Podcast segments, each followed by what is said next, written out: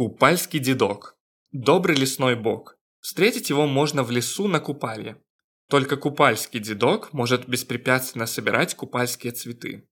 Он ходит с корзиной и наполняет ее цветами, отчего она горит как жар.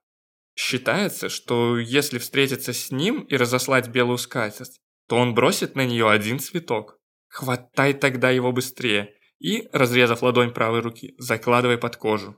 Счастливый владелец чудесного цветка получает дар знать все на свете, а особенно, где спрятаны богатства и как к ним подступиться.